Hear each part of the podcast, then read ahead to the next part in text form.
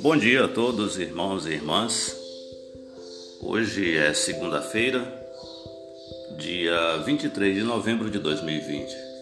O nosso texto diário de hoje está baseado no livro de Romanos, no capítulo 14, versículo 21. A leitura diz: É melhor não comer carne, nem beber vinho, nem fazer nada que leve o seu irmão a tropeçar. O comentário do texto diz o seguinte: É verdade que você tem o direito de fazer coisas que, em sua consciência, não são erradas. Mas, e se um irmão pensa de modo diferente? Você estaria disposto a abrir mão de seu direito? Por exemplo, há irmãos que preferem não tomar nenhuma bebida porque, antes de aprenderem a verdade, tiveram problemas com álcool. Imagine que você convide um deles para a sua casa.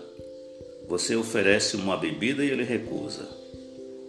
Será que continuaria insistindo? É claro que não.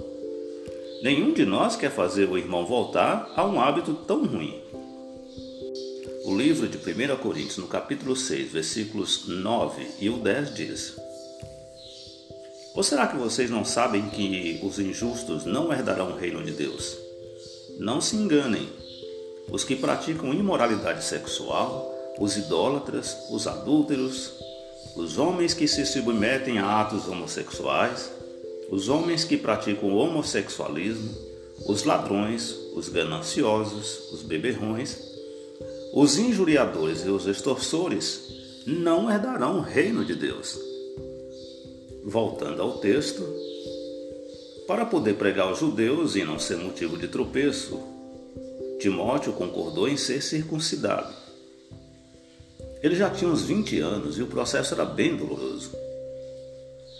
Mas Timóteo teve a mesma atitude do apóstolo Paulo, que em Atos, no capítulo 16, versículo 3 diz: Paulo quis que Timóteo o acompanhasse e o circuncidou, por causa dos judeus daqueles lugares pois todos sabiam que seu pai era grego.